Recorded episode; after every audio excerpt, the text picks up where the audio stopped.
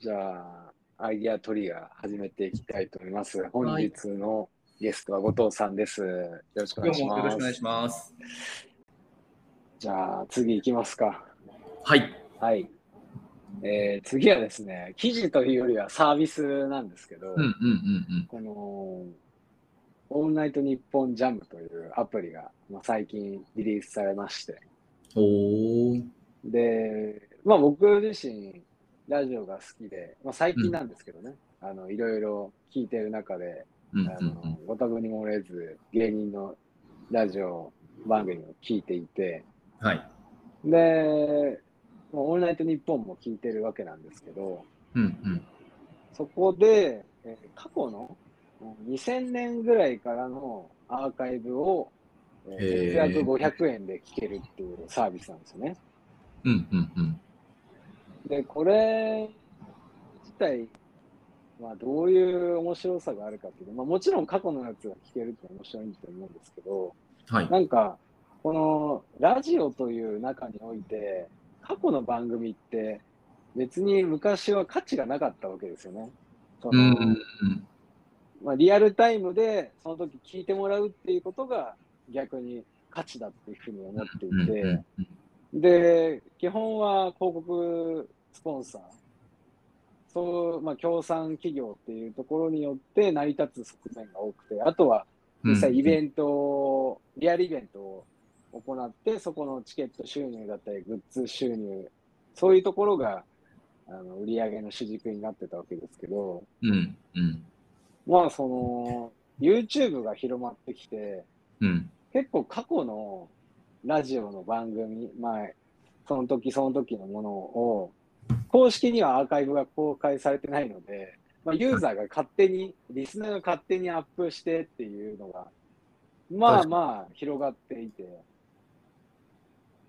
でそういうところから、うん、もう一度、このアーカイブっていうものを正式なものとして、うん。えーリリースしていこうという動きがあったと思うんですが、うん。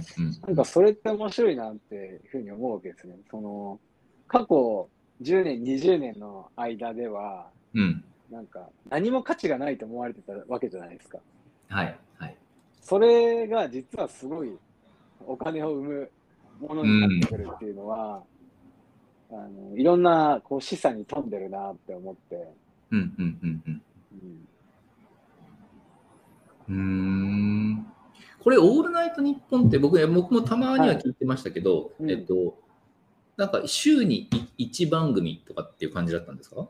いや、えっ、と、毎日ですね、毎日違うパーソナリティが、うーえん。ー1時から、深夜1時から3時まで、うんうんうん。で、あのーまあ、どの時点からかわかんないですけど、その後のじ時間、3時から、えー5時、あ、違ううん。3時から4時かな、4時からうん4時半ぐらいの、え2部枠っていうんですかね、今はオールナイトニッポンゼロっていう枠になってるんですけど、うん、で、去年かな？去年の4月ぐらいから、その手前の時間の、あ12時から1時かな？その時間帯が、オールナイトニッポンクロスっていうことで。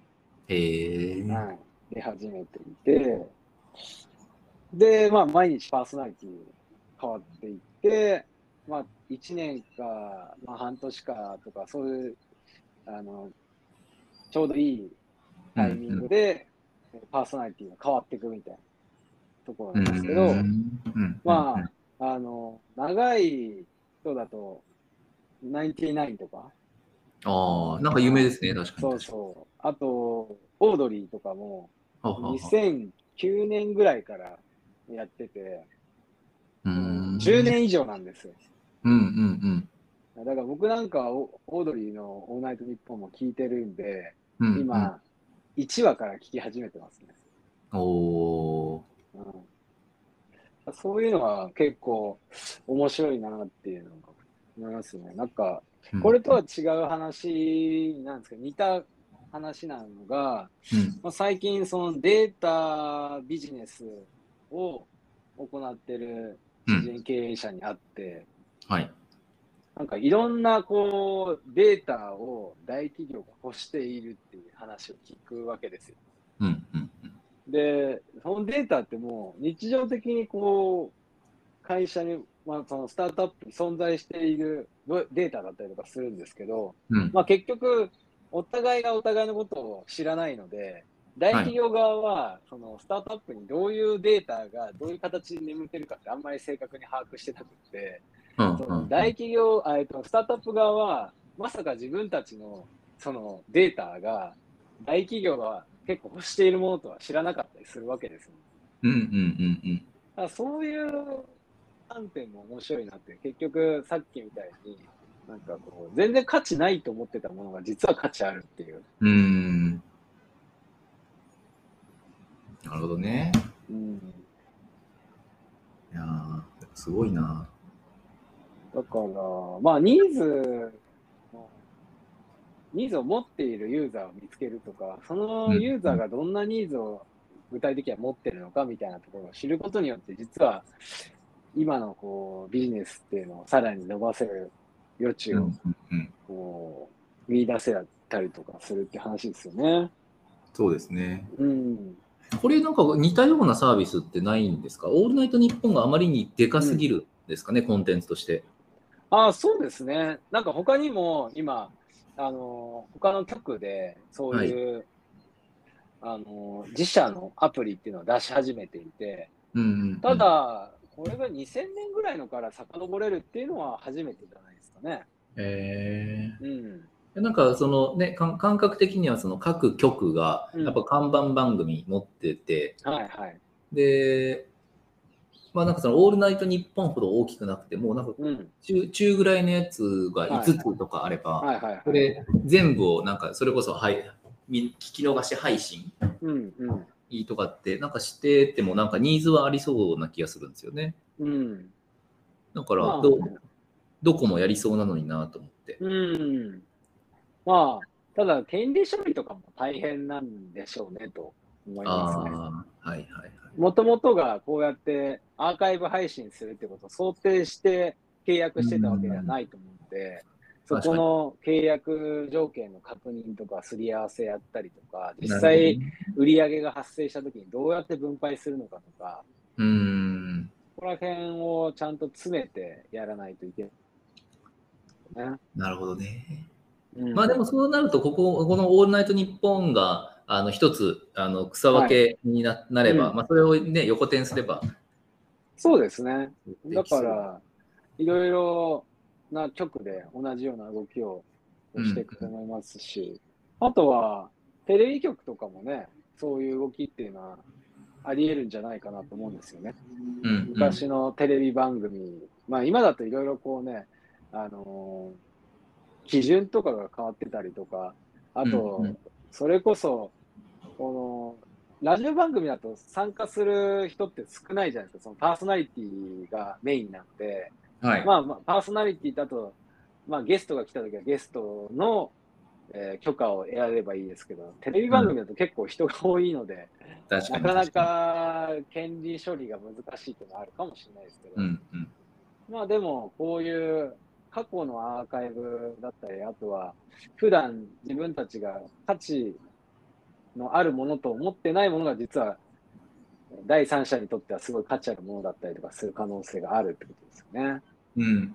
最近なんか Facebook 見てて、あの、その、お家について行っていいですかっていう番組。の、その、まあ、過去の放うん送を、多分あれ YouTube かインスタかなんですけど、うんうんうんそういうのがなんかすごいレコメントでなんか出出てきて、うんうんあのやってるから、多分テレビ番組はそういうふうにな動きは多分あるんだろうなう感じますね。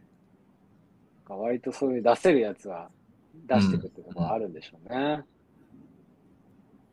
そうか、はい権利関係か、確かにそうですね。そうなんです。ね。なんかそこら辺をもうあの見据えて最初から契約巻いておくといいんですけどね。うんうん。うんでも本当こう、もうこのこれからの世の中って多分全てがアーカイブ化されていくし、でそのアーカイブ化されたものって全てが価値になりうるから、うんなんかその記録を残すときはちゃんと、ちゃんと契約作っといた方がいいんですね。そうですね。うん。